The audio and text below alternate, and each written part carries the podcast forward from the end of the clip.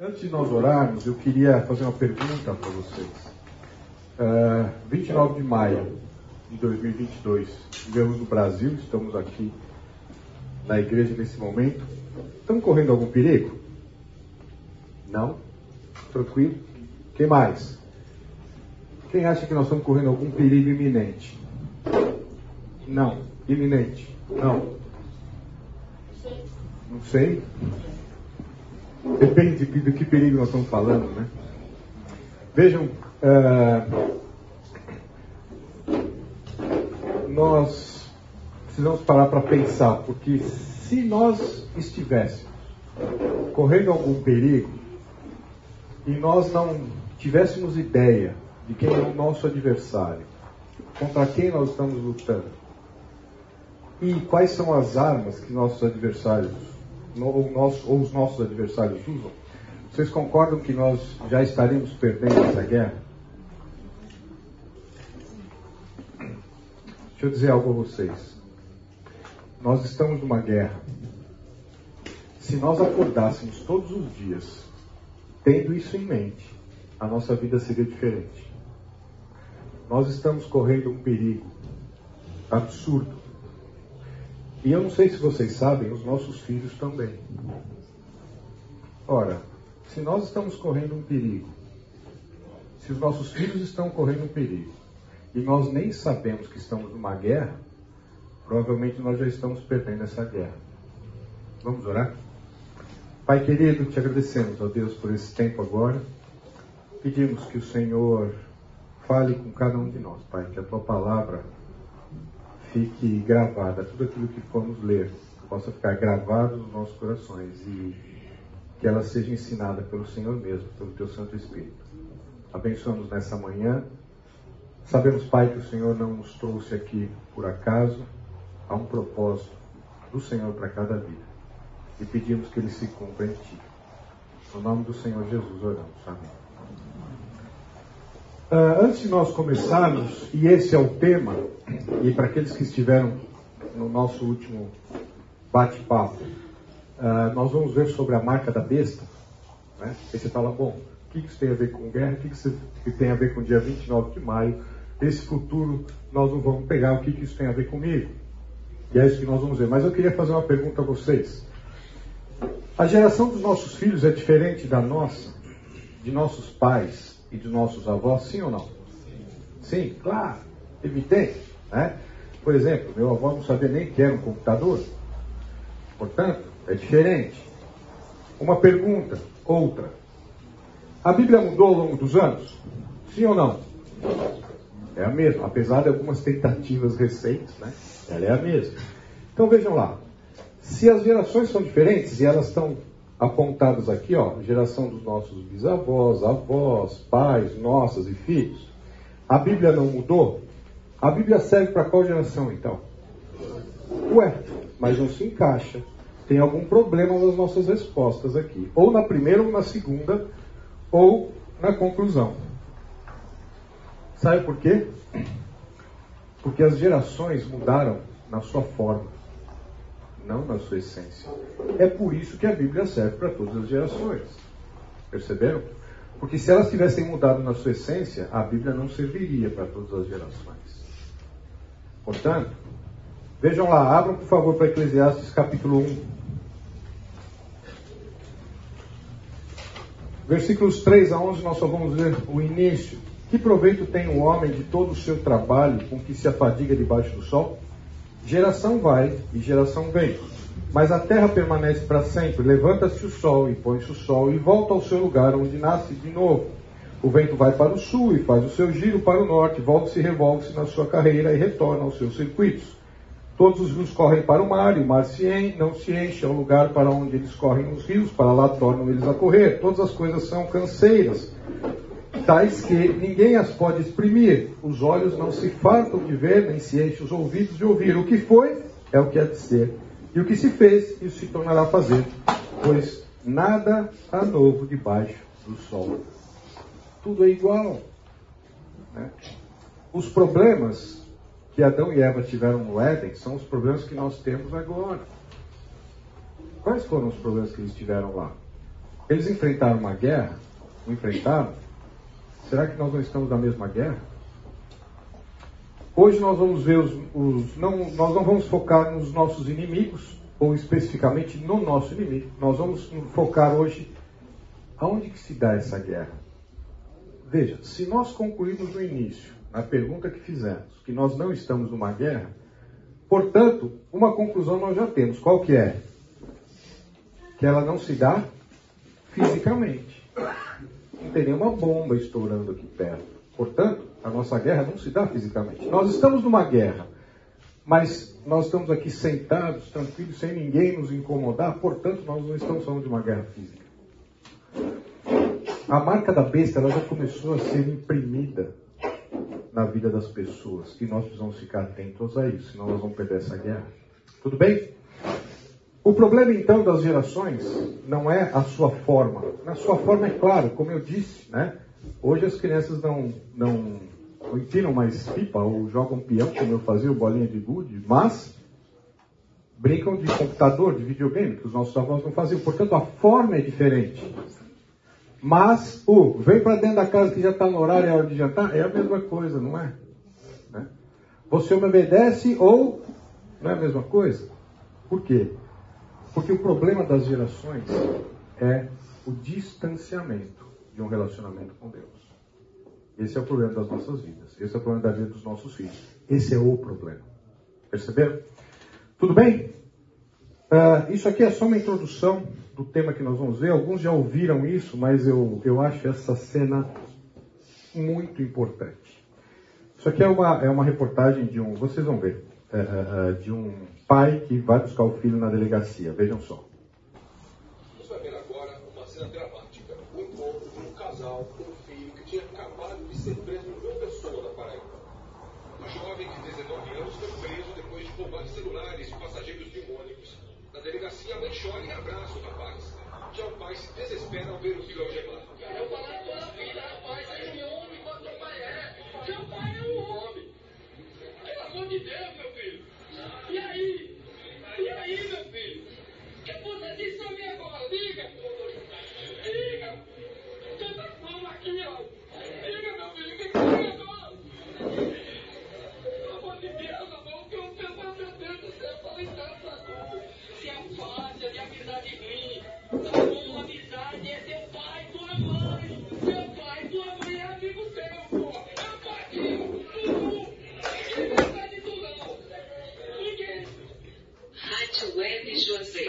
Que, vocês, que que como é que vocês me descreveriam esse pai? Vocês acham que esse pai eh, fez tudo que podia para o filho? Ou faltou alguma coisa? Vocês veem a sinceridade nesse pai? Deve ter acordado cedo todos os dias, deve ter trabalhado, deve ter colocado esse garoto na escola. A gente pode ver na, na, na, na fala dele que ele fez tudo que ele podia para esse filho. Fez ou não?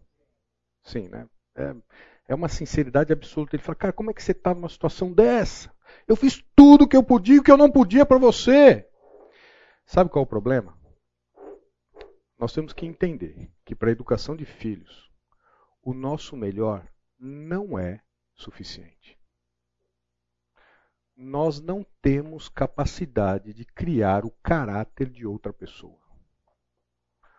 O nosso conhecimento disso é muito limitado. E qual que é o nosso conhecimento? A nossa vida, as nossas experiências. Uma coisa ou outra de alguém que nós pegamos por aí, mas é isso que nós conhecemos, nós não conhecemos o todo, nós não conhecemos a realidade que os nossos filhos vão enfrentar. Como é que nós queremos criar o caráter de uma outra pessoa? O nosso melhor, seja o melhor que nós podemos fazer na vida, em todos os sentidos, não é suficiente para criarmos o caráter de uma outra pessoa. E por que não é? Porque nós pensamos que nós somos, afinal de contas, como assim? Você está achando que eu não sei cuidar do meu filho de um ano, de dois anos? Como assim? O que você está falando? Nós achamos que somos profissionais, mas nós somos amadores. Vejam a diferença. Erro e tentativa. Todas as coisas nós vamos tentando fazer aquilo lá, se não der certo, nós vamos mudando, né? Só que aí a fase já passou. Sabe aquele erro e tentativa que você errou? ele com 2, 3, 5, 7, 10 anos, não volta mais. E agora? Nós vamos ficar à mercê disso mesmo? Para chegar lá no final e falar assim: eu errei, não tem volta. Como é que nós vamos buscar isso então? Vejam lá, eu gosto muito, alguns de vocês já viram esses slides, né, mas para alguns é novidade. Mas se nós falharmos, se nós falharmos na educação dos nossos filhos, ou vai explodir, ou vai afundar. É uma questão de tempo. Não dá para errar. E nós temos uma única oportunidade na vida. Portanto, se nós não sabemos fazer algo, nós vamos fazer o quê? Procurar quem sabe. E em matéria de seres humanos, de vida, Deus é o Criador. E no seu manual tem todas as regras para nós levarmos e educarmos os nossos filhos. Fora disso, ou vai explodir, ou vai afundar. Não tem outra alternativa. Vejam lá, a Provérbios capítulo 10. Abram lá, por favor. Provérbios capítulo 10. Versículo 1.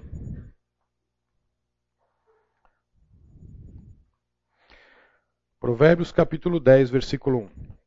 O filho sábio alegra seu pai, mas o filho insensato é a tristeza de sua mãe. Eles vão ter a consequência de uma formação inadequada, mas os pais sofrerão o dano desta formação inadequada. Eu tenho certeza que se eu perguntar para todos vocês se alguém aqui quer errar na educação dos filhos, claro que nós vamos dizer que é evidente que não. Estamos até numa classe de educação de filhos. Mas o ponto é, nós não temos essa capacidade de fazer isso sozinho. Agora, Deus tem um manual. Deus fala o que, como, quando, aonde, de que forma. Está tudo no manual.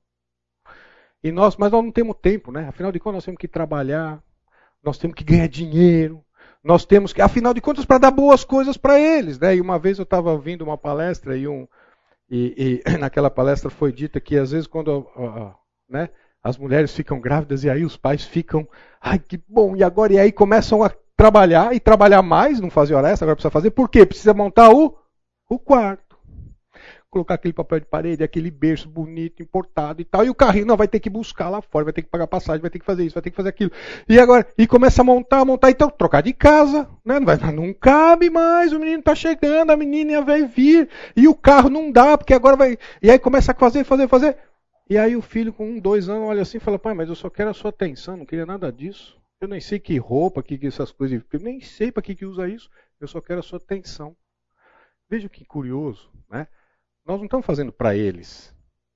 Vejam, 17 e 21, Provérbios capítulo 17, versículo 21. O filho estulto é tristeza para o pai, e o pai do insensato não se alegra. Versículo 25. O filho insensato é tristeza para o pai, e amargura para quem o deu à luz. Portanto, é fundamental nós acertarmos na educação dos filhos. É, só que para isso, e pelo tema de hoje, e o tema de hoje é isso, muito bem, estamos numa guerra. Não, a, o foco não será o inimigo, mas será o campo de batalha, aonde se dá essa guerra. E para isso nós vamos precisar voltar lá para Gênesis capítulo 2, versículo 7. Vamos lá. Aqui está o texto, não precisam abrir, mas acompanhem aqui. Diz assim: Então formou o Senhor Deus ao homem do pó da terra, e lhe soprou nas narinas o fôlego de vida, e o homem passou a ser alma vivente. O ponto é: nós só vamos entender a guerra que nós estamos passando e onde ela se dá se nós entendermos a, forma, a nossa formação, nossa e dos nossos filhos. E vejam lá: Deus formou o homem do pó da terra ele passou a ser alma vivente depois que Deus soprou ele o fôlego de vida. Nós somos espírito, alma e corpo. Uh, e eu gosto muito dessa, dessa figura aqui mostrando o que é cada parte. Né? Cada parte tem sua função, cada parte é uma expressão de quem somos, da nossa personalidade. E vejam lá, uh, o corpo, que é a parte laranja, a parte externa, né? É a cabeça, tronco e membros. É, é, o, é pelo corpo que nós nos expressamos, né? pelo corpo que nós somos conhecidos, nós nos relacionamos. Mas nós temos a parte da alma, que é a mente, a vontade e as nossas emoções. E depois a parte do espírito, que é a comunhão, a intuição, e essa aqui é uma intuição uh, dada por Deus, está lá em 1 Coríntios, enfim, e a nossa consciência. E percebam que aqui a alma ela é a mente, a vontade e a emoção e um pedaço da nossa consciência. Nós não vamos estudar esse tema. Aqui o objetivo é saber onde é que se dá a batalha em que, quando nós acordamos hoje, ela já está acontecendo. Ok? Portanto, nós vamos pegar alguns textos aqui e nós vamos entender.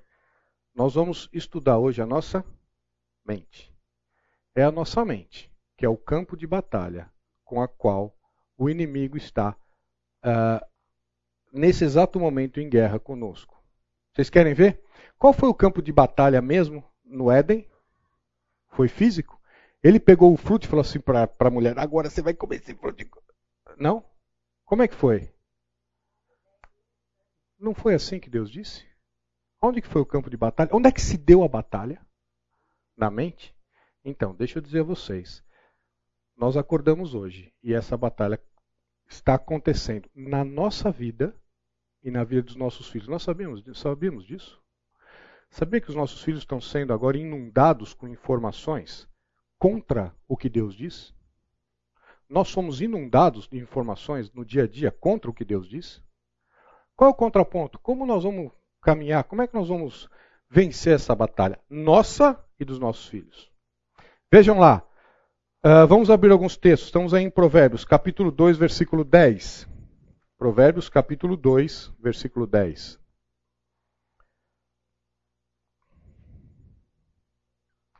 Então entenderás justiça, juízo e equidade. Versículo 9. Todas as boas veredas, porquanto a sabedoria entrará no teu coração e o conhecimento será agradável à tua alma. Vejam, percebam que aqui nós vamos ver alguns textos que mostram o quê? Que é quando Deus usa a palavra coração no Antigo Testamento, ele está se referindo à nossa mente, não está se referindo às nossas emoções. Coração, no, no hebraico, significa forma de pensar. O que significa emoções no hebraico são as entranhas. Quando Deus fala as suas entranhas, aí ele está se referindo à emoção. Portanto, quando ele está dizendo guarda o teu, o que, que nós imaginamos quando Deus fala guarda o teu coração? Ah, porque eu vou sentir amor com alguma pessoa. Não, nada disso. Guarda a tua forma de pensar. Guarda a, a informação que você está recebendo. Analisa, julga, essa aqui vai, essa daqui não vai. Perceberam? Guarda o teu coração, porque dela procede a fonte da vida. Vamos lá, versículo 19 capítulo 2, versículo 19. Todos os que se dirigem a essa mulher se voltarão, atirarão as veredas da vida? Não. É... Não, desculpa, é 19,8. Provérbios 19,8. Provérbios capítulo 19, versículo 8. O que adquire entendimento ama a sua alma, o que conserva a inteligência acha o bem. Percebam como há a relação entre, primeiro, o que é coração? É mente. E a mente está, ligada à alma. Perceberam isso? Isso aqui é muito importante para nós entendermos o que o pecado fez e como é que Deus trouxe a solução para a nossa vida. Porque se nós não entendermos isso, não tem como nós caminharmos na formação do caráter dos nossos filhos. Tudo bem até aqui? Vamos lá. Provérbios 24, 14. Então sabe que assim é a sabedoria para a tua alma. Se a achares, haverá bom futuro, e não será frustrada a tua esperança. Perceberam? Uh, entendimento, sabedoria, conhecimento está ligado à nossa mente, e isso é algo da nossa alma. Tudo bem? O corpo é aquilo com que nós nos relacionamos. A nossa alma, ela é vontade, emoção e o que pensamos, ok? E o nosso espírito é aquele que se relaciona com Deus. O nosso espírito é aquele de quem nós temos uma comunhão com Deus e recebemos as informações de Deus. Ok? Vamos continuar. Uh, abram, por favor, para Lucas capítulo 5, versículo 22.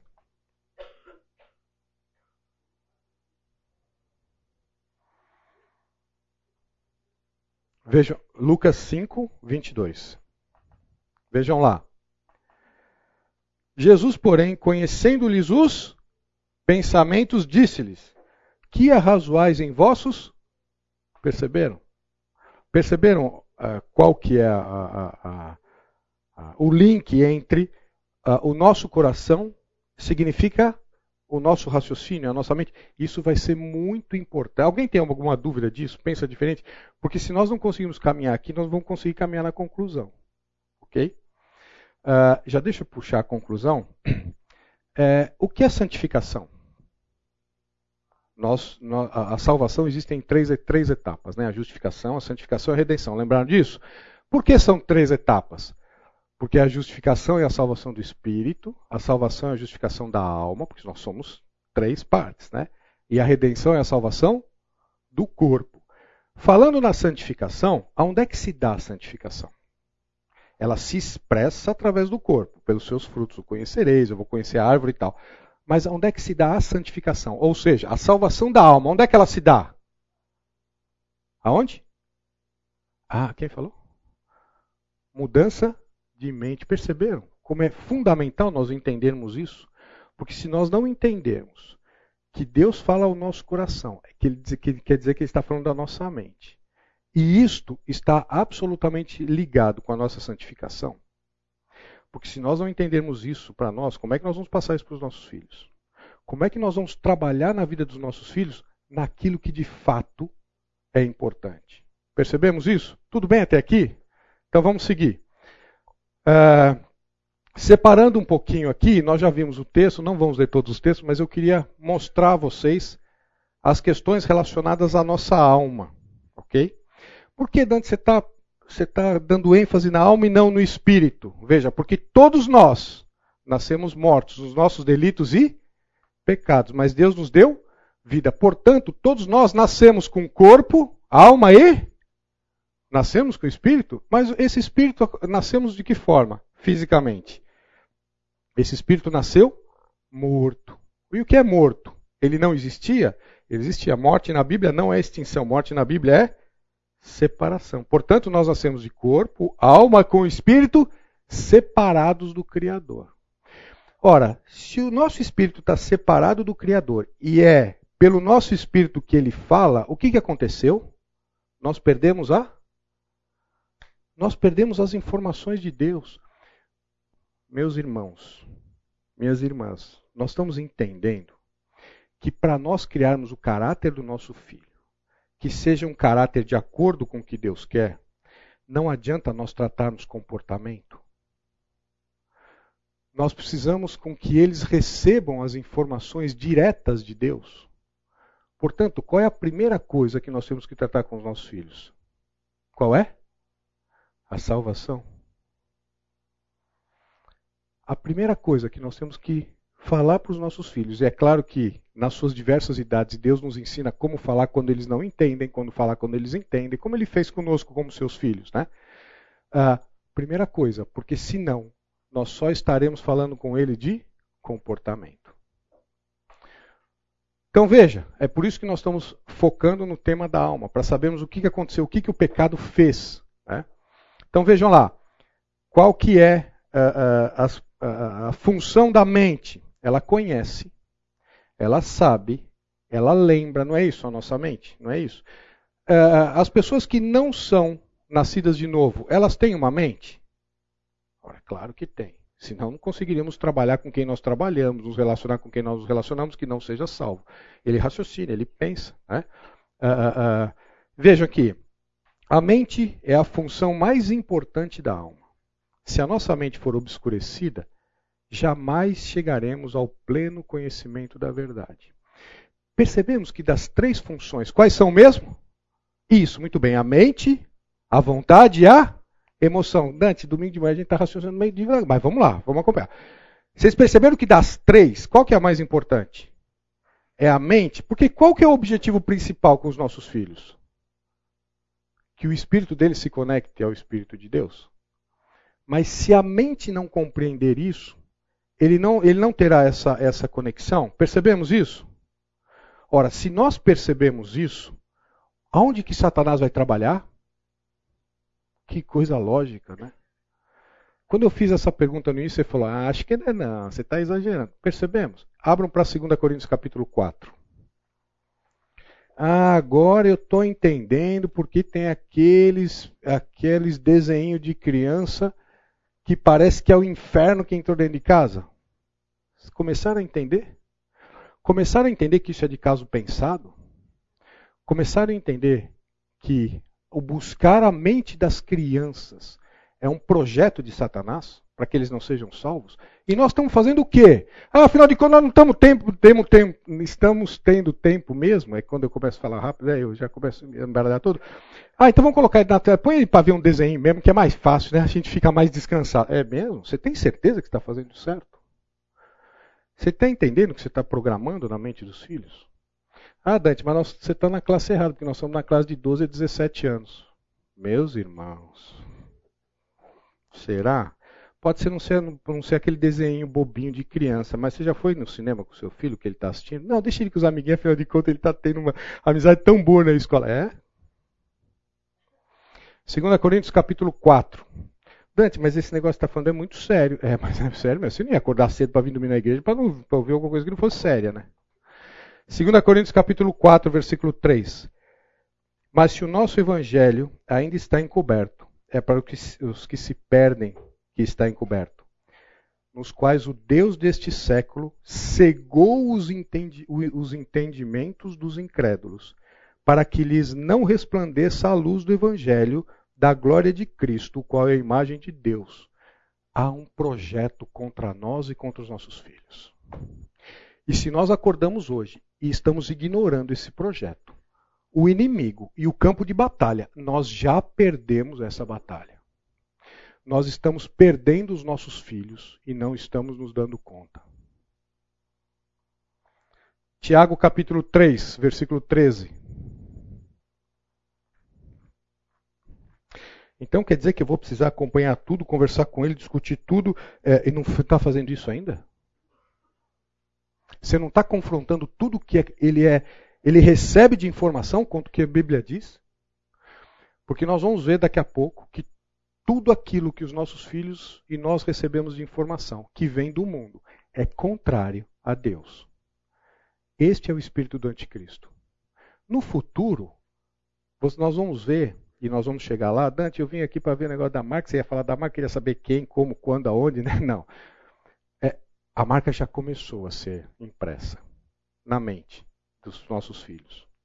É, consegue ver como é que está hoje o mundo? Caminhando para onde? Valores, percepção, conhece? Como, conseguem ver isso? A marca está sendo impressa. E nós estamos achando que é alguma coisa física. E nós vamos ver no grego que essa marca não necessariamente é física. É na mente. E ela já começou.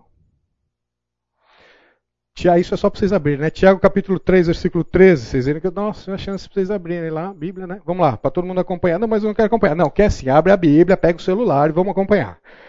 Versículo 13. Quem entre vós é sábio e entendido, mostrem mansidão de sabedoria, mediante condigno proceder as suas obras. Até o 15.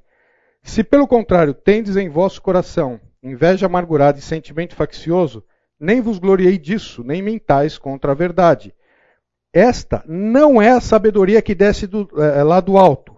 Antes é terrena, animal e demoníaca. Não vamos estudar isso, mas seria interessante nós estudarmos esses três termos, né? Terrena, uh, uh, animal e demoníaca. Ou seja, vê somente o, o, o horizontal. Animal porque ela é, ela é intuitiva, ela é instintiva. E ela é demoníaca porque ela é contra Deus mas é uma sabedoria. Que interessante, a sabedoria atua na Olha que interessante. Então, quer dizer, da mesma forma, lembra que nós vimos no último estudo que estivemos juntos, né? É, que nós temos duas pás, lembra disso? Duas vidas, duas mortes, duas vestimentas, lembram disso? Há duas sabedorias. Aqui vem do alto. Mas há a sabedoria que é terrena, animal e demoníaca. É uma sabedoria que atua na mente e que é contra Deus. Continuando, só para nós passarmos para todos os aspectos da mente. Vontade, não vamos ler aqui, depois vocês podem ver. Ah, é uma outra atividade da nossa alma. Então vimos que a mente, este é o campo de batalha. É aí que nós estamos perdendo, nós a batalha, ou os nossos filhos estão perdendo a batalha. É na mente. Ninguém, por enquanto, né, ou pelo menos no, no nosso país, por enquanto, não estamos sendo forçados a nada. Né? como talvez em alguns regimes comunistas ali que nós vemos missionários sendo mortos ou lá, no, lá no, na, em países islâmicos, nós não enfrentamos isso. A nossa batalha é na, na mente. Depois, vontade, buscar, recusar, escolher. Está aqui os textos que mostram as atividades da alma em relação à vontade. Vontade é um instrumento para as nossas decisões ou indisposições. E depois nós temos a também a emoção, também é uma característica da alma. Ela ama, ela odeia, ela se alegra. A emoção é extremamente importante, ela traz cor à vida humana. No entanto, jamais podemos nos guiar por ela. As emoções se manifestam de muitas formas, entre elas amor, ódio, alegria, tristeza, pesar, saudade, desejo. Vocês já ouviram, já ouviram aquela frase? Vá para onde o seu coração não façam isso nunca na sua vida, que a possibilidade de você errar beira a 100%. Por que eu acabei de dizer isso? Porque seguir o coração é algo que vai dar errado. Alguém falou? O coração é enganoso. Mas o que é enganoso? A nossa emoção, sabendo que coração é a nossa mente, o que é enganoso? O que, nos leva a errar então? É isso mesmo, mas o que nos leva a errar? Ah, percebe que a nossa forma de pensar, pelas nossas categorias, longe de Deus, vai nos levar para o inferno. Inferno aqui na vida pelas decisões erradas e inferno no lago de fogo. É isso mesmo. Né? Nós estamos percebendo como é que nós vamos querer, se nós não, so, não, não, não sabemos lidar e raciocinar e pensar para tomar as decisões para a nossa vida, quanto mais para a vida dos outros, os nossos filhos. Como é que nós nos arrogamos a dizer, não, vou, vou, vou educar ele da, forma que, da melhor forma que eu, que eu entendo que deve? Viram a consequência? O nosso melhor não é suficiente. Vamos lá. O que, que aconteceu, pessoal? Aconteceu isso aqui, ó. O pecado gerou o que? A morte. Já vimos que morte não é extinção, morte é separação. O que aconteceu lá no Éden? Qual foi a ordem? Isso, muito bem. Não comam, porque no dia que vocês comerem, a expressão no, no original é morrendo, morrerás. Né? Engraçado, morrendo, morrerás, ou morre ou não morre, né? É, mas por que, que tem a expressão morrendo, morrerás? Porque Deus estava tratando de duas vidas. Né? Eu já dei esse exemplo, então, como eu já dei esse exemplo várias vezes, e já dei esse exemplo várias vezes nessa classe, e de educação de filhos, então aqueles que ouviram, vamos lá é, é, só recordem aqueles que não ouviram, tem alguns aqui que já decoraram, mas sabe que é. Imagine que no dia das namoradas, no, no dia dos namorados, você resolve dar rosas para sua esposa. E aí você vai em algum lugar comprá-las, aí você fala, não, eu vou querer fazer um negócio diferente. E você vai e arranca uma roseira. Com a terra e tudo. E chega, sabe, né? Imaginaram a cena? Você com a roseira assim, com, terra e tudo mais, você, não, vou dar um presente para ela, e você toca a campanha assim, cotovelo. Ela olha assim lá de fora e ela acabou de arrumar a casa. Limpou a casa inteira. E ela fala assim: Oi, bem, então eu queria te dar um presente. Que presente é esse? Ficou louco? Mas como louco? Estou te trazendo rosas. Né? Ela fala: Não, você não vai entrar em casa com isso de jeito, eu deixo aí fora. Imagina, você vai. Perceberam? Né? Por isso que nós não fazemos isso. O que, que nós fazemos? Isso, nós vamos na floricultura, comprar. E aí, na floricultura, nós encontramos as. Isso, as rosas. De que forma? lindas, belíssimas, arrumadas e tudo mais, né? Mas elas estão mortas. Sabiam disso? Não, você vai dar uma coisa morta para sua esposa. Quando que ela morreu? Quando eles foram lá e tiraram ela. Perceberam? Mas ela continua bonita lá, tanto é, tanto é bonita que nós até compramos, pagamos por isso, entregamos para as nossas mulheres, as esposas, e elas ficam felizes. É ou não é? Percebemos o que aconteceu com Adão e Eva? Tanto é que Deus diz que pela viração do dia, o dia não tinha terminado. E ele foi encontrar o que, que tinha acontecido? Eles tinham morrido. Deus disse que era no dia, portanto eles morreram no dia. Ah, mas Adão viveu em Gênesis 5, 950 anos. Fisicamente, porque aquela rosa, depois de uns dias, ela vai. Tanto é que a gente joga fora. Né? Perceberam o que aconteceu? Aqui, ó, estão vendo a roseira? Vamos lá, imaginação, vamos lá, pessoal, me ajude aqui, ó. Imaginação, estão vendo a roseira aqui? A rosa, estou segurando ela. O que aconteceu? Ó, morrendo, morrerás. Portanto, no dia, o que aconteceu com Adão e Eva? Eles morreram espiritualmente. Aconteceu isso aqui, ó. O Espírito de Deus se desconectou do Espírito do homem. Portanto, Deus não falava mais a informação direto para o Espírito do homem.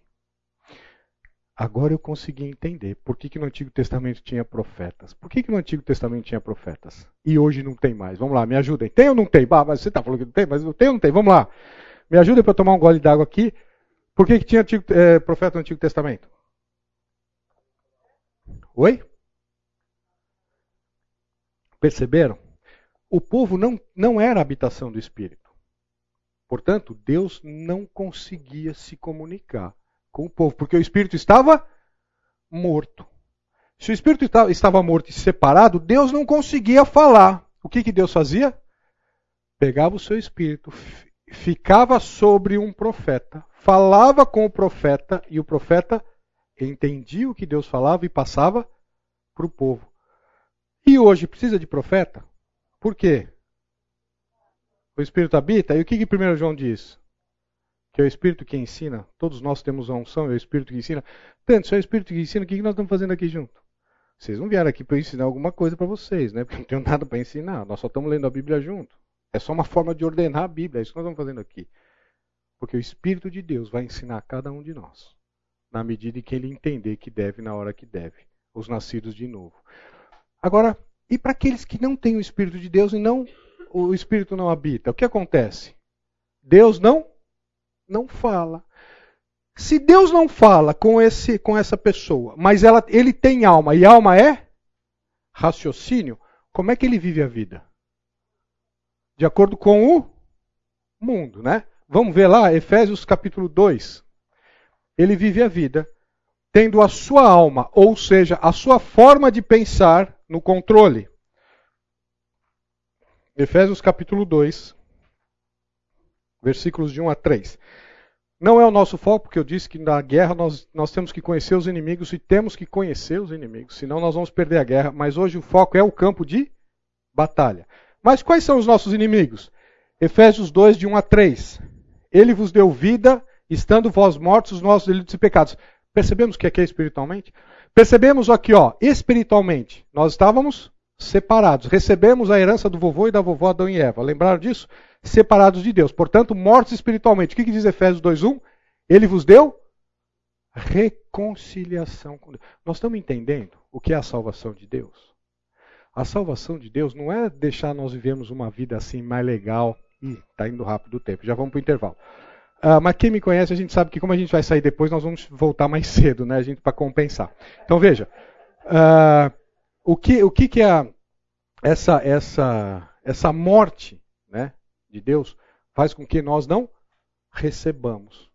E ele nos deu vida estando vós mortos. Nós estamos entendendo que é essa salvação? Essa salvação não é só nos levar ao céu. Essa salvação é começar a ouvir. E 1 Coríntios diz um, que o Espírito de Deus vai começar a nos ensinar. E vai começar a mudar o padrão das nossas prioridades. Vai começar a mudar o quê? A nossa forma de pensar. Por quê? Porque agora o nosso espírito passou a ter conexão com o Espírito de Deus. E agora a informação que temos não é aquilo que nós recebemos, a cultura, a forma de pensar, a filosofia, as religiões. Não, não. Agora nós começamos a receber diretamente de Deus. Oh, agora é por aqui o caminho. Entendemos Romanos, Romanos 12, 2? Transforma, sede transformados, ali o verbo está no passivo, né? Sede transformados pela renovação da vossa, para que experimenteis qual seja a boa. Percebe que para experimentar a boa, agradável e perfeita, nós temos que ter a mente transformada. Mas por, como é que eu vou ter a mente transformada? Porque a mente, que é uma, uma característica da alma, que nós nascemos sem receber a informação de Deus, em Cristo Jesus, nos deu vida. Porque o que faz separação, diz Isaías, são os nossos pecados. Portanto, para que haja essa reconciliação, os pecados têm que ser tirados. Só foram tirados é por isso que só há salvação em Cristo, porque é o único que perdoa pecados. Ele tirou, nos deu vida. E aí nós começamos a receber uma nova programação de mente. Efésios capítulo 2, versículo 1, e no intervalo foi muito rico. É importante que vocês venham comentar e fazer perguntas, enfim. E o ponto foi: uh, como é que é esse negócio de salvação em três fases? Né? Uh, elas ocorrem em três fases. Mas ou temos tudo, ou não temos nada, percebeu? Eu não consigo ter a justificação e falar assim, não, a santificação eu não, eu não quero ter, não. Vou deixar, eu quero viver minha vida aqui, e a santificação eu não quero ter. Não existe. Por quê? Condição de primeira aliança era essa. Né? Qual é a condição de primeira aliança? Se fizerem, vocês terão o melhor da terra. Mas se não fizerem, vocês serão perseguidos. E condição de segunda aliança? Ezequiel 36. Anotem aí, senão vocês vão esquecer. Ah, eu já esqueci o primeiro versículo que você falou no dia, então. Por isso que precisa anotar, precisa anotar, não vai esquecer, vai ter que ler de novo. Que diz Ezequiel 36? Tirarei de vós o coração de pedra e colocarei o coração de carne. Eu colocarei dentro de vós o meu espírito e farei com que andeis, habiteis.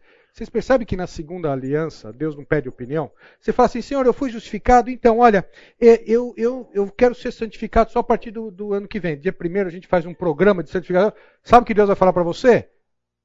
Não perguntei nada. Se eu não perguntei, a sua opinião não interessa. Eu começou agora a santificação. Vamos lá. Processo de santificação. Não, mas eu sou rebelde, eu não quero e eu vou ficar longe de Deus. Vai, experimenta. Lê Hebreus 12 antes. Porque Deus vai te buscar. Que filho há que o pai não repreenda? Porque a repreensão não é o castigo daquilo que fazemos. Repreensão é para, versículo 8, santificação. Perceberam? Nós estávamos falando aqui no intervalo, o, o, Filho de Deus verdadeiro, genuíno, pode fazer tudo o que quiser na vida, não precisa falar, só pensa que você vai longe aqui. Pode ou não pode? Pode ou não pode? O Filho de Deus verdadeiro, pode ou não pode? Não pode? Você não pode se atirar da janela hoje, do 15 andar? Pode ou não pode? É de possibilidade, pode ou não pode? Experimenta. Você é filho? Você tem coragem mesmo? Então vai. Eu não tenho coragem, porque Deus vai me buscar lá depois. E às vezes ele puxa pela orelha, ele dá umas palmadas, ou ele fala: vem para cá que você está fazendo muita malcriação aí embaixo. Lembra de 1 Coríntios? Por isso que há muitos fracos, doentes e não poucos os que dormem. Ali é santificação para a igreja. Deus levou embora. Eu não estou dizendo que toda morte cedo é repreensão, mas eu estou dizendo que pode ser. Isso é um outro assunto. Vamos voltar para cá. Dante, você já não ia terminar antes, agora não vai terminar mesmo, né? Então vamos lá, vamos correr. Tudo bem aqui, pessoal? O que aconteceu? O Espírito de Deus, o Espírito do homem morreu, foi separado de Deus. E aí o que, o que acabou acontecendo? Percebe que se nós somos espírito, alma e corpo, e o espírito está separado de Deus, quem passou a comandar esse negócio? A alma. E uma alma desconectada com Deus. Entendemos por que, que o mundo está do jeito que está? Porque cada um faz como em juízes. Cada um segue o que acha melhor, o que acha mais adequado. E o que é mais adequado não é o melhor. O que nós entendemos que é mais adequado para os nossos filhos, colocando naquele programinha, porque nós chegamos em casa muito cansados, deixa ele assistindo esse desenho mesmo, não é o melhor. Não é isso que Deus está fazendo. Você fala assim, Dante, mas eu cheguei cansado e eu preciso descansar um pouquinho. É hora de você dormir, você vai descansar. Não, mas é, é, então quer dizer que eu vou chegar em casa e vai ter o terceiro tempo? Eu não te falaram isso? Não? Por que, que você teve filho então? Está vendo que é importante essas classes? Então, mas eu sou solteiro. Então, se você quiser chegar em casa depois do trabalho e descansar, jogar, fazer o que quiser, sair com os amigos, não tenha filho. Porque se você tiver, você só vai descansar quando você dorme. É. Ah, mas isso é muito sério. Estamos entendendo por que, que nós estamos perdendo os nossos filhos? Porque é muito sério mesmo. E quanto que vai durar a vida inteira? Até 20 anos, até 20 anos como pai e mãe. E depois dos 20 como conselheiros. Como diz Provérbios. Mas já estou entrando em outro assunto. Vamos lá. É só para vocês abrirem Efésios 2:1. Abriram? Efésios capítulo 2, versículo 1 diz assim: Ele vos deu vida, estando vós mortos nos vossos delitos e pecados, nos quais andastes outrora. Olha aqui os inimigos. Segundo o curso deste mundo, primeiro inimigo. Quem que nos regia antes? O que o mundo dizia. E o que, que o mundo diz? Concupiscência da carne, concupiscência dos olhos e soberba da vida. 1 João. Depois, segundo o príncipe da potestade do ar, do espírito que agora atua nos filhos da. Ah, há um espírito que atua nos filhos daqueles que não são obedientes. Este é quem? O espírito de Satanás, que é o espírito do anticristo. Vamos lá, e o que, que ele faz aqui? Ó? Entre os quais, versículo 3, também todos nós andamos outrora, eu e você, já seguimos o diabo, já seguimos ao comando dele. Todos nós andávamos outrora, segundo as inclinações da nossa carne. Olha aqui, ó. O terceiro inimigo é a nossa carne. Fazendo a vontade da carne e dos. Olha a mente aí. A mente desligada com Deus raciocina? Tem um padrão? Desligado com Deus? Uma mente desligada com Deus segue aos nossos desejos, é por isso que não faz o que seu coração mandar, que você vai quebrar a cara. E segundo, vai seguir o que Satanás comanda e o que o mundo, e o que o mundo dita, que é a regra. Fazendo a vontade da carne e dos pensamentos, e éramos por natureza filho da ira, filhos da ira, como os também os demais. Depois continuem lendo, porque você que ainda não conhece o Senhor Jesus, mas Deus, sendo rico em misericórdia, nos amou e aqui tem a graça de Deus que nos salva e nos faz conectar com Ele de novo. Já vamos ver isso. Efésios capítulo 4, versículo 17. Isto, portanto, digo e no Senhor testifico, que não mais andeis como também andam os gentios. Como que andam os gentios? Como que andam aqueles que não têm vida no Senhor Jesus? Como que andam aqueles que estão desconectados ou mortos? Como que eles andam? Andam na vaidade dos seus próprios, da sua própria forma de pensar. Obscurecidos de entendimento, alheios à vida de Deus por causa da ignorância em que vivem, pela dureza dos seus corações os quais, tendo se tornados insensíveis, se entregaram à dissolução para, com avidez, cometerem toda sorte de impureza. Não vamos entrar nesse tema hoje, mas eu recomendo a vocês estudarem. Toda falsa mensagem, toda rebeldia contra Deus vai ter reflexo em duas áreas. Está lá em 1 Pedro dos falsos mestres e falsos profetas. A área sexual essas impurezas são aquelas relatadas em Romanos 1 e a área financeira de dinheiro. Você quer conhecer se alguém está falando a verdade ou não na mensagem? Veja a vida dele no aspecto sexual e no aspecto financeiro. Porque são as duas áreas que são atacadas aqui. Então vejam, pelos seus próprios pensamentos obscurecidos de entendimento, alheios à vida de Deus, por causa da ignorância em que vivem. Não é possível nós vivermos a vida pelo propósito pelo qual nós fomos feitos, alheios de Deus, porque se vivermos a vida alheios de Deus, nós vamos para o buraco. Nós vamos quebrar a cara. Não é sem razão que a humanidade caminha da forma com que caminha. E os nós? E nossos filhos? Nós estamos brincando com isso? Nós vamos perder os nossos filhos. O que, que aconteceu? Mas Deus, sendo rico em misericórdia com que nos amou, né? Antes disso, comandados pela alma. Aqueles que vivem pelos padrões da alma tendem a seguir a função da alma, que lhes é mais peculiar. Por exemplo, os que andam segundo o padrão da mente tendem a ser extremamente críticos.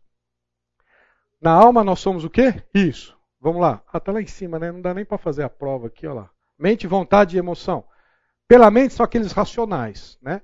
Os sistemáticos, né? Aquelas pessoas ou aqueles que, empolgados pela vontade sempre estão dispostos a iniciar alguma atividade, porém não são dotados de perseverança. Se não tenho vontade, eu não faço. Né? E terceiro, os emotivos usam as emoções como critério para as decisões. Terrível. Né? Portanto, a nossa alma não tem a capacidade para dirigir a nossa vida. E se o fizer, e o faz, aqueles que estão desconectados com Deus, a vida vai ser um desastre. vai, vai chegar no final da vida, vai olhar para trás e vai falar o quê? Não valeu a pena. Se não, faça essa experiência. Converse com pessoas mais idosas no final da vida, podem ser muito bem sucedidas. Eu, eu faço isso com pessoas que foram presidentes de empresa, diretores e tudo mais, e falo assim, valeu a pena. O cara é milionário.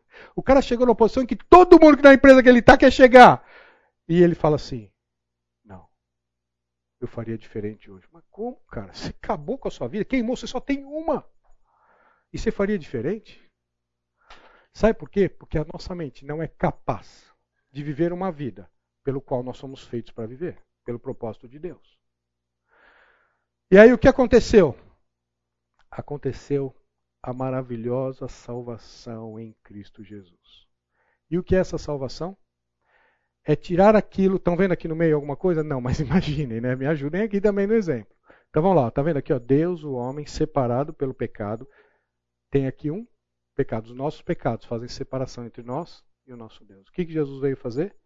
Não mais cobrir o pecado. João Batista falou isso, o Cordeiro de Deus, que a hora que ele tira o pecado, não há mais impedimento para que nós tenhamos a vida com Deus. Fomos reconciliados com Deus. Para quê? Ah, eu fui reconciliado por Deus para viver no dia no céu. É, também. Não é só isso. Porque se fosse isso, Deus já teria nos levado, não, não é? Por isso que eu falo, você já se perguntou por que você acordou hoje? Não, né? É, é automático, está no automático. A mesma coisa, aqueles que dirigem carro há muito tempo, já entram no carro e tal, depois nem sabe o que, que eu fiz mesmo, eu liguei o carro, nem sei, o carro está andando, deve ter ligado, né? Por quê? Porque nós entramos tanto no automático, né? É a mesma coisa, hoje nós acordamos, mas está no automático, porque ontem eu acordei, antes de ontem eu acordei, eu não sei se amanhã eu vou acordar, mas né, nós acordamos lá olhando para lá, então entrou no automático, nós vamos acordar. Não, não, não, não, não. Nós acordamos porque existe um propósito para nós estarmos aqui, porque senão Deus já teria nos levado. Por que, que Deus não nos levou? Porque Ele está formando o caráter do Senhor Jesus em nós. E onde que Ele forma o caráter do Senhor Jesus em nós? Na nossa? Entendemos por que, que o diabo vai atacar a nossa? Porque ele não quer que o caráter do Senhor Jesus seja formado em nós. Da mesma forma que ele obscurece para não conhecer e ser salvo, depois que é salvo, ele começa a colocar na nossa mente questões e falar: não, não, não, não, não é isso, não é isso mesmo que Deus disse. Não, vai ser assim, não. Você não está vendo aí? Todo mundo faz diferente. Mulher se submeter aos homens, nada, isso aí não é isso aí é antigo. Isso aqui é uma forma de pensar diferente, tá vendo? Homens amar suas esposas, as suas, não a do vizinho? É engraçado, mas nós temos vários problemas. Né? Com filhos de Deus que caem nessa área, percebem. Porque o comando começa a ser questionado. Se começa a ser questionado para nós, que já somos, já temos um relacionamento com Deus, vocês imaginem para os nossos filhos. E nós estamos fazendo o quê? Deixando ele, ah, vai lá, vai, porque aí você me deixa, dá, me dá uns minutinhos de paz. Você já falou isso? Não repita isso. Vai ter trabalho, vá sair com ele mesmo. Vem cá, vamos conversar. O que, que você está ouvindo? O que, que você aprendeu hoje na escola? Vamos ver aquele filme. Você quer ver? Vamos ver junto? Olha que bacana. Eu também não queria ver, mas vamos ver. Eu vou ver com você. Né? Eu quero entender, porque a gente quer. Vamos conversar depois desse filme, porque eu quero entender o que, que eles estão falando. Esses filmes de super-heróis bacanas que estão na moda, vá assistir com ele. Tem muita informação aí que está passando desapercebida. Mas a, a nossa mente, o diabo não dorme a nossa mente está sendo atacada. Vamos continuar. E o que acontece? Olha aqui, ó. Eu vou fazer de novo que isso aqui eu recebi a pessoa que fez um fui eu que fiz falou deu um trabalho. Eu falei então toda vez que eu mostrar eu vou mostrar de novo lá. Deu um trabalho para fazer essa conexão. Mas o que é isso aqui, pessoal? É o nascer de novo. É o Espírito de Deus passando a falar com o nosso Espírito. Isso é tremendo. E sabe como ele fala? Sabe como é que o Espírito de Deus fala conosco? Através desse livro que nós não temos tempo de ler, afinal de contas. Temos tanta coisa para fazer. Temos que trabalhar e, afinal de contas, trabalhamos tanto, temos que tirar férias, afinal de contas, ninguém é de ferro, temos que viajar também, né? Eu te trabalhei tanto, né? Aí você viaja, aí você vai ter que trabalhar mais para pagar a viagem que você fez, que você não conseguia pagar, aí você trocou de carro com a criança pequena que não precisava trocar de carro. E aí nós começamos a entrar num ciclo de vida que a, o falar de Deus para nós, para aquilo que interessa, nós deixamos para lá. E aí nós perdemos a batalha nós falamos, mãe, por que, que eu perdi meu filho? Isso é muito sério, meus irmãos. Porque o Espírito passa a comandar a nossa mente. E a mente passa a comandar o nosso corpo. O Espírito de Deus é novamente a fonte de vida do Espírito. do homem regenerado. O Espírito de Deus ensina o espírito do homem que passa a ter a sua alma dirigida, pensamento, vontade e emoção, agora pelos ensinamentos de Deus, refletindo o resultado através do corpo. Isto é uma vida de santificação. Uma vida de santificação não é. Está meio baixo, né? Eu queria falar alto agora para vocês acordarem, mas vamos lá. Uma vida de santificação não é nós dormirmos e no dia seguinte acordarmos mais santo, até mais leve hoje, para ver que você não jantou no dia anterior, né? Mas não é porque você está mais santo do que você foi. Porque o processo de santificação se dá na forma de pensar. E isto é um processo.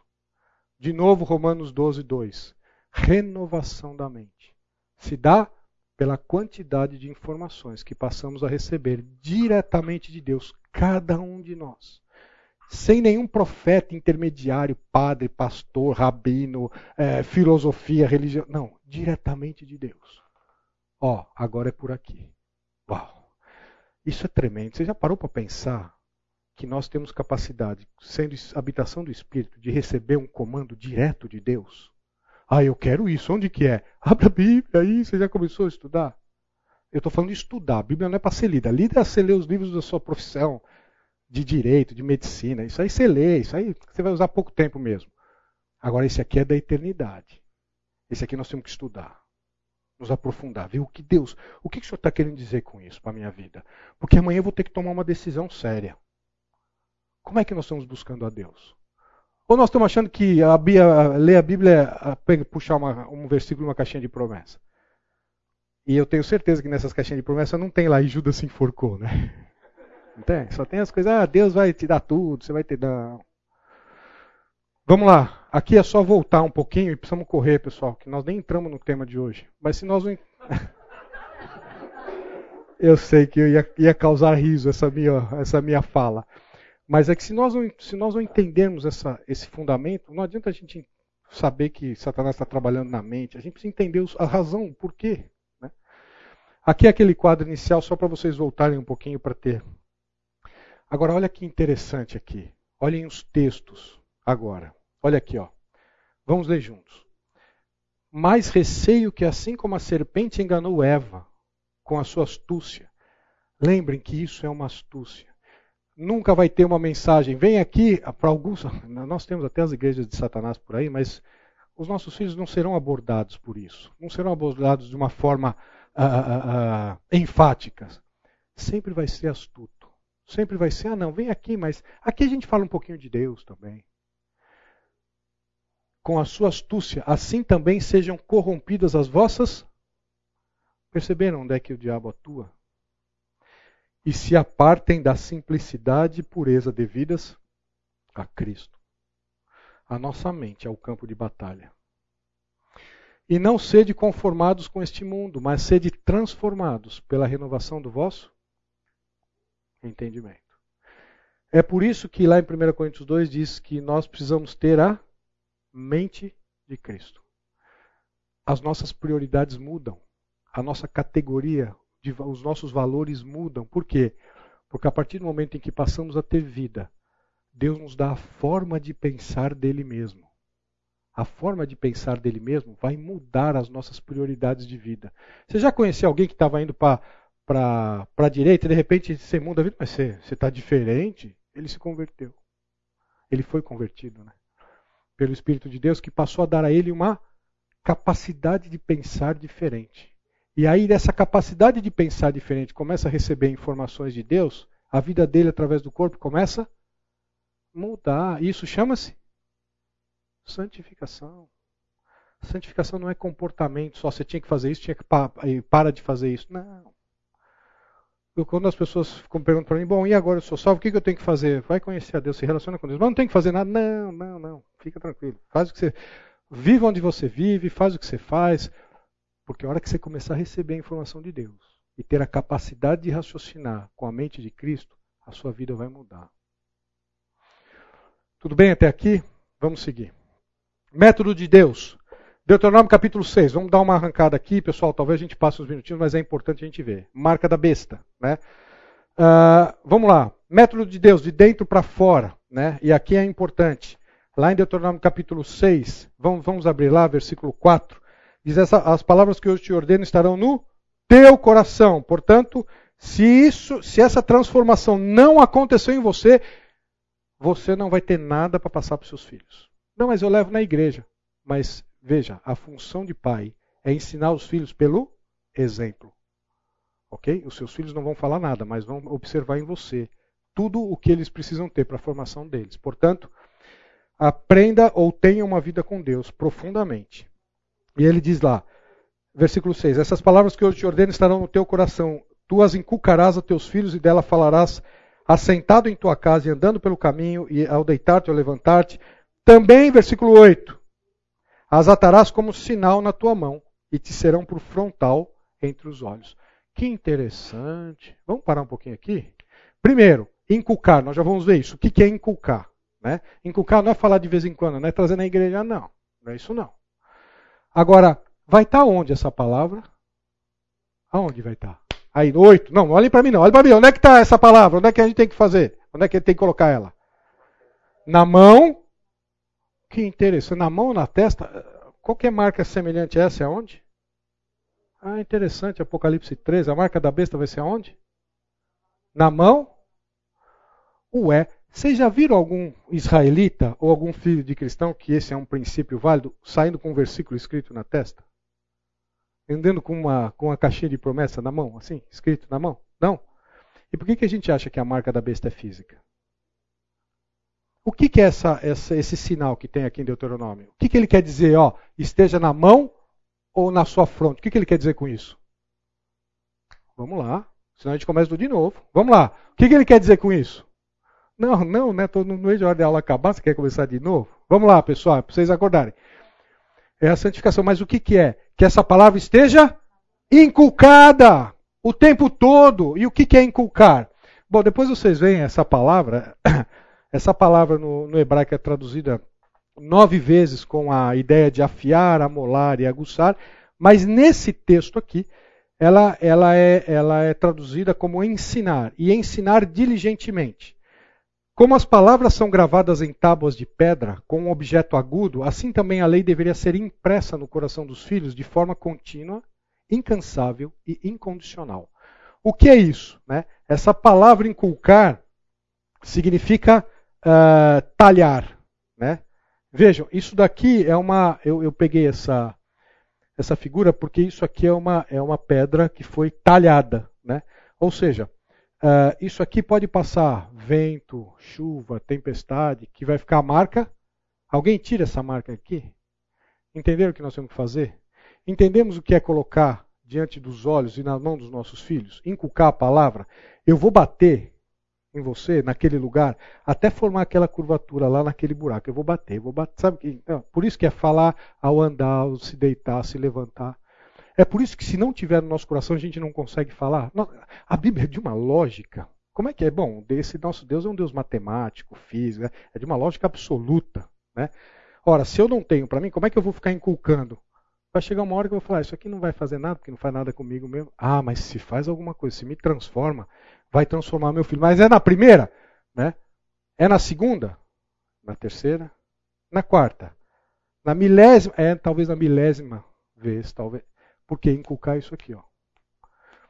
É falar para ele quem é o Senhor Jesus, a salvação, perdão, arrependimento, amor. Entendeu? Entendeu?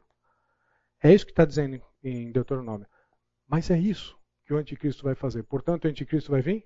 Não é assim, não é assim, não é assim, não é assim, não é assim. Como é que nós vamos contrapor isso? Com a verdade, com a verdade. Entender a necessidade de nós falarmos a verdade para os nossos filhos? Porque eles estão recebendo todos os dias a mentira. Com que objetivo? De pegar a mente dele. Ou vai ser por Deus, ou vai ser por diabo. Não tem alternativa e coluna do meio. Ou nossos filhos caminharão com Deus e terão uma vida, ou caminharão com o diabo, seguindo os seus, os seus pensamentos. Não tem alternativa. E quem são os responsáveis por isso? Isso é sério, hein? Continuando. Bom, aqui estão todos os textos, não vai dar para nós lermos, mas anotem aí. Uh, por favor, anotem e leiam. Leiam. Por favor, leiam, anotem. Estou dando tempo para vocês tirarem foto, fazer tudo, anotar. Vai lá. Aí ele diz lá no final, lá em, vamos ler só Jeremias 31, 33. Não, você falou que não ia ler, mas só Jeremias. Vamos lá, Jeremias 31, 33.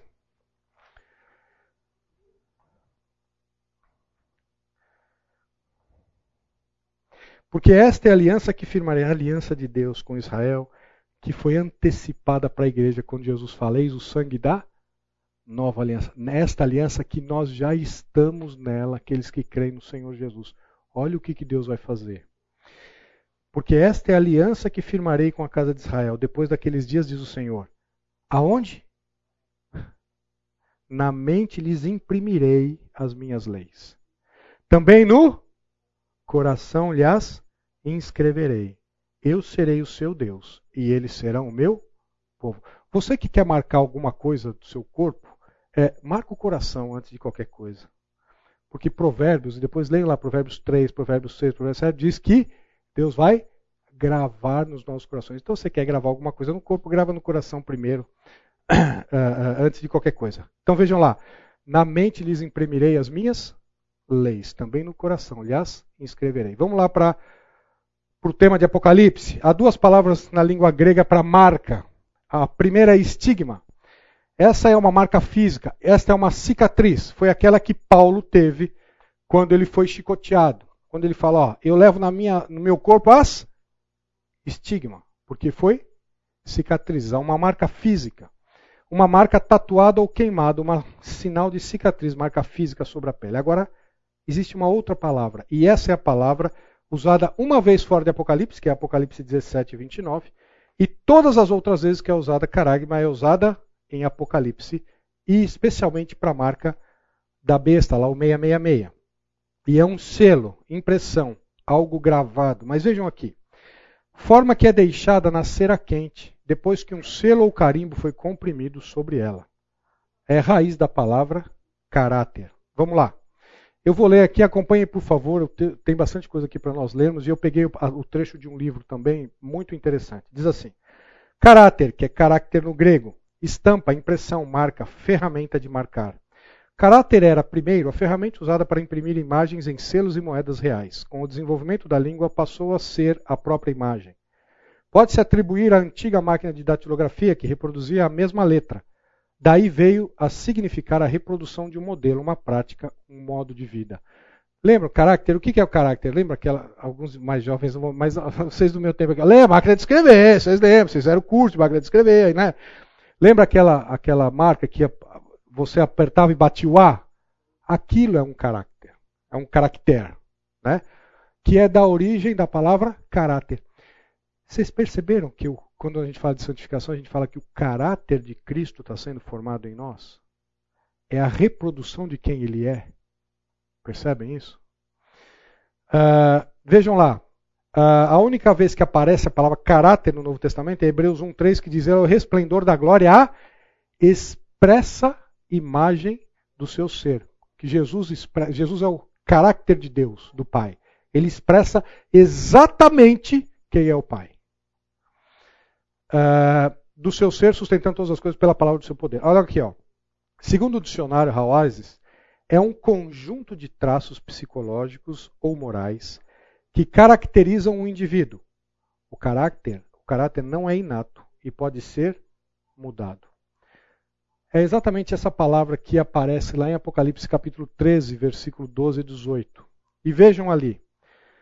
Nesse, nesse texto, ele mostra que o anticristo será seguido por adoradores.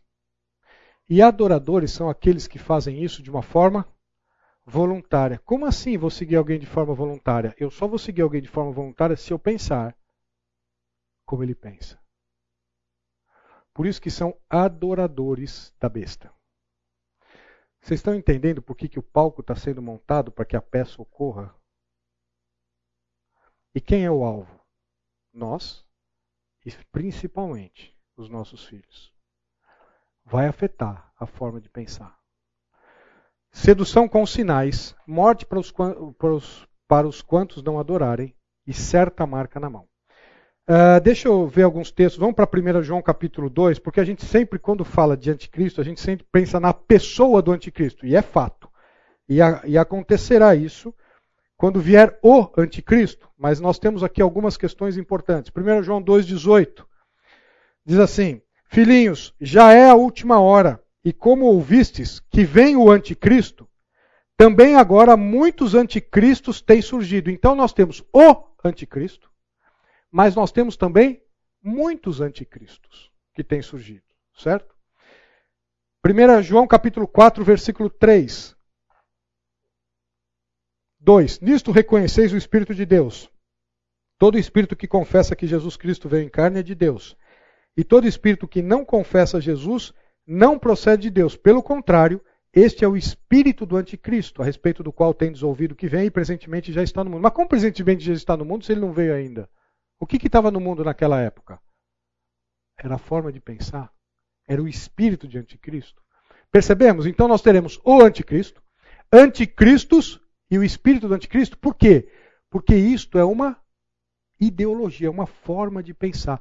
E é uma forma de pensar de que forma? De que forma eles pensam? Primeira, é, segunda Tessalonicenses capítulo 2. De que forma esta forma de pensar raciocina? 2 Tessalonicenses capítulo 2, versículos. Vamos ler é de 1 a 12. Depois vocês leiam, mas eu quero ler só o 3 em diante, 3 e 4. Ninguém de nenhum modo vos engane, porque isto não acontecerá sem que primeiro venha o apostasia e seja revelado o homem da iniquidade, o filho da perdição. Olha aqui, ó. Qual é a forma de pensar dele? O qual se opõe e se levanta contra tudo que se chama Deus ou objeto de culto, a ponto de assentar-se no santuário de Deus, ostentando-se como se fosse o próprio Deus. Qual que é a forma de pensar do anticristo que virá, dos anticristos que estão presentes e do espírito do anticristo que agora já atua? Qual é a forma de pensar? Vamos lá, me ajudem. Eu vou tomar alguém aqui. Qual que é? Tudo me deem alguma coisa de que Deus fala. Isso, muito bem, família. Qual que é a forma de pensar? Sou contra. Oi? Não, a, não, a forma de. Uh, desculpa, é isso mesmo. Uh, me dê um exemplo da, da, de um princípio bíblico. Família. Qual que é a forma de pensar do anticristo? Contra. Uh, me dê um exemplo de casal, biblicamente falando. Qual que é a forma de pensar do mundo? X, é. Vocês, viram ontem, viram ontem a formatura da Poli na USP? Dos formandes? É a formatura da Poli da USP, pessoal. Não tá, a gente pensa que está longe, né? Você já está conversando com os seus filhos de que faculdade eles vão fazer? Porque até 20 anos nós somos pais e mães. Sentem, ah, mas é pública. É, e daí? Ah, mas eu, eu, se não for pública eu vou precisar pagar. É, vai mesmo. Você já parou para pensar nisso? Ou você acha que seu, você prefere que seu filho tenha um título e meu primo, meu primo foi é, diretor da, de uma das faculdades da USP. Ele falou assim: ó, vocês vão ver o que vai sair de lá daqui a uns 10 anos. Aguarde. Você prefere um título ou você prefere que o seu filho seja temente a Deus? E aí, o que, que nós estamos esperando? O que, que nós estamos escolhendo? Não, eu quero que ele ganhe muito dinheiro para servir Satanás depois? Eu estou falando muito sério, pessoal. Eu não tô, eu não estou sendo coloquial, não. Onde, nós, onde eles vão trabalhar, o que eles vão fazer. É, mas para isso eu vou precisar abrir mão. Vai mesmo. Vai mesmo. Ah, mas para isso talvez ele não seja a pessoa mais importante da classe ou quem vai ter aquela promoção para ter. É, é, talvez é isso mesmo. Mas eu prefiro que meus filhos temam o Senhor Jesus. Até sofram perseguições, mas estejamos um dia no céu juntos. Pessoal, nós estamos falando muito sério. Vejam, vai lá, uma outra coisa. Uma outra coisa, me falem um outro princípio de Deus. Liderança masculina. Vocês já viram o que está acontecendo no mundo? Vocês já estudaram profundamente o que é o feminismo? Se não, estudem. É uma rebeldia, é uma afronta contra Deus. Vocês já viram que a moda hoje, uh, você pode ir numa loja e comprar uma roupa que é neutra? Você vai com seu filho, com sua filha, não serviu para sua filha, o seu filho leva. Mas Deus tem, Deus tem a forma das mulheres e dos homens se vestirem. Porque é uma questão, como nós vimos, né? de testemunho, de uma mensagem a levar. Percebemos que as coisas não são feitas sem intenção nenhuma? Pensamos, entendemos que o mundo jaz no maligno, o mundo é comandado por Satanás? Não, mas assim, então eu vou. Eu, minha vida vai ser difícil. Vai mesmo. Não falaram para vocês, não? Aqueles que, que quiserem viver piedosamente em Cristo Jesus serão? Ué, mas não estou entendendo qual é a novidade para nós. Fala, desculpa, Oswaldo.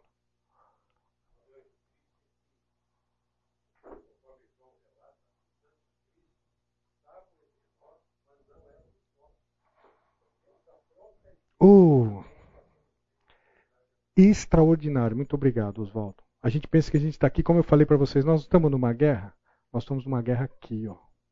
Qual a informação que você tem recebido? Ah, mas ele abriu a Bíblia. Você conferiu? Viu o texto no contexto? Vem cá, fulano. Você está falando, obrigado, né? Até no intervalo nós. É, mas aqui não está muito bem daquilo que eu falei. Ó, deixa eu te explicar o contexto aqui. Entenderam? Nós estamos checando isso. Eu tenho certeza que vocês anotaram tudo, que vocês vão checar tudo que nós estamos vendo hoje. Dentro das igrejas. Pastores, infelizmente, igrejas tradicionais, pregando mentiras de púlpito. E não anotou na igreja. Tá na igreja daí que você está na igreja. Ah, eu vou deixar meu filho, meu filho ele vai numa programação de jovens. Ai, que bom. Vá com ele. Já fiz isso com meus filhos algumas vezes. Vá com ele, quero saber. O que está falando? Quem está falando? Eu fico lá quietinho. Eu, eu, às vezes fico até fora ali da porta. Hoje não mais. Hoje já são tem a vida deles com Deus. Mas eu fico ali até fora, pô, nem entro, para não envergonhar vocês, né? O pai está lá. Não, mas eu quero ouvir o que está sendo dito. Ah, eu vou ouvir eu vou ouvir de duas, uma, ou para você nunca mais voltar lá, ou para ir conversar com esse professor, ou para nós adorarmos a Deus juntos. Mas eu vou ouvir. Pessoal, vamos lá. A marca da besta não é simplesmente uma tatuagem ou um sinal, mas é algo que está diretamente relacionado à maneira como pensamos ou à formação de nosso caráter. Aceitar essa marca será escolher adaptar-se ao modo de pensar do anticristo. Aceitar a marca da besta será aceitar a sua religião, mesmo porque vai ter o falso profeta. Vocês pensam que vocês pensam que na tribulação não vai ter? Vai ter uma religiosidade intensa contra o Senhor Jesus. Aceitar a sua a marca está intimamente ligado ao caráter de modo de pensar. Isso aqui foi extraído de um livro chamado Anticristo. Está ali se vocês depois quiserem acessar. Quanto ao processo do pensamento, lembramos que pessoas foram transformadas para que estejam em harmonia com as ideias e atitudes de Cristo. Mentes foram renovadas elas têm submetido suas mentes ao controle de Jesus Cristo e ele está reinando sobre elas. Vocês percebem que é um contraponto da santificação? Vamos lá.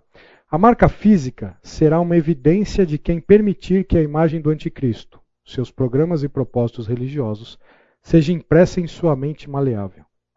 Se sua mente estiver agora conformada a este mundo, se você estiver amando e procurando todas as coisas e prazeres terrenos, de repente, alguém se colocará entre você e aquilo que você pensa, que precisa e deseja.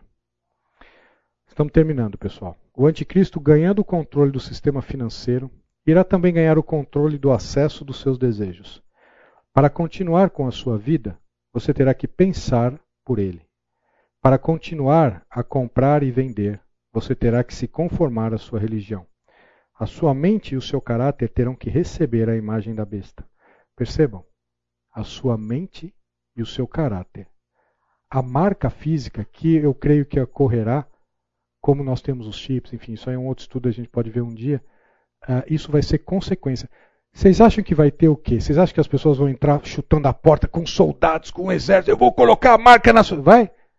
Ou vocês acham que vai ter fila para colocar?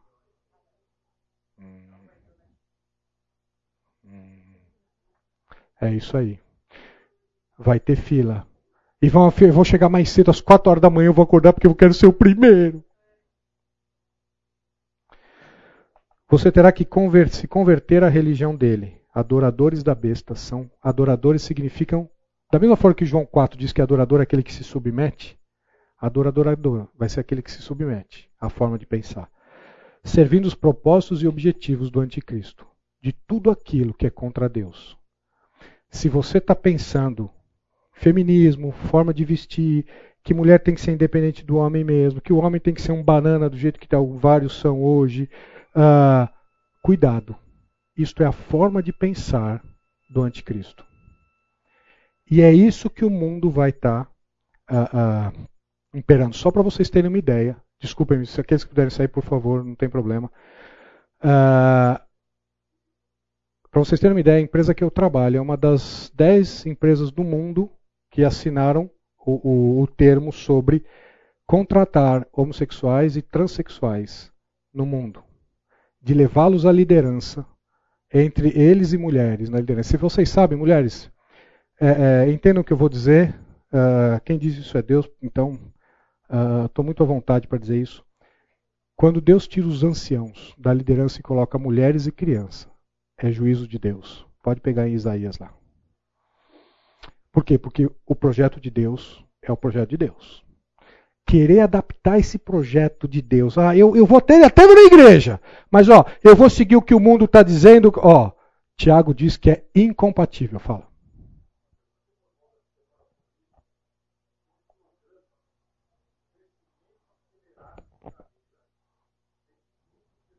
Exatamente. Na empresa que eu trabalho é assim mesmo. É isso aí.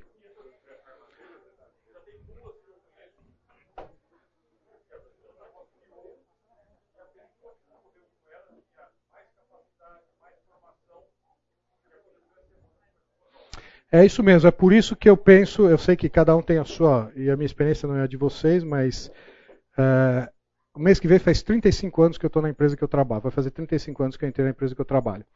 Mas eu estou pensando seriamente em como me posicionar. Uh, alguns meses atrás chegou uma, um comunicado.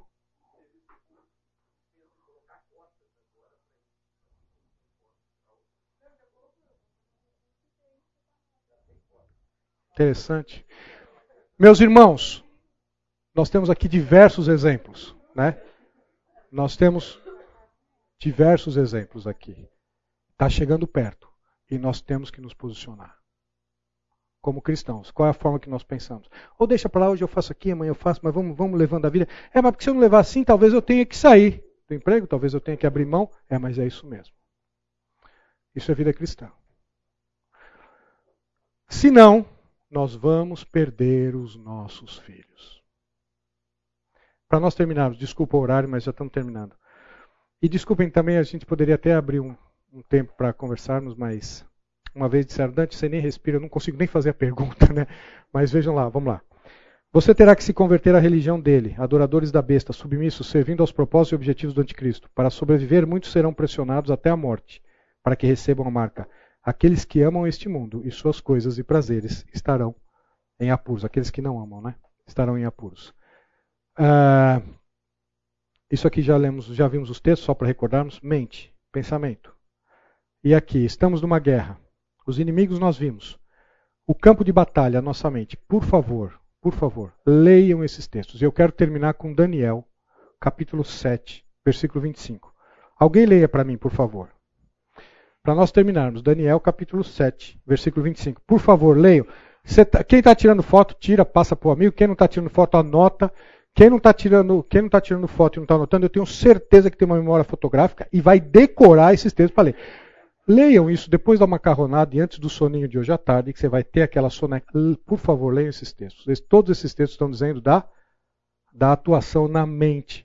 Colossenses, ele fala que transbordeis de pleno conhecimento do Senhor, entendam qual é a vontade de Deus profundamente, entendam quem Deus é profundamente, porque a santificação opera na nossa mente. Porque se não operar a santificação, operará o padrão do anticristo. Meus irmãos, minhas irmãs, não há outra possibilidade. O que é que nós estamos fazendo com os nossos filhos? Não há outra possibilidade. Alguém leia, por favor, Daniel, para nós terminarmos. Dante já falou isso algumas vezes, mas agora nós vamos terminar, mesmo que só daqui a pouco tira a gente daqui, né?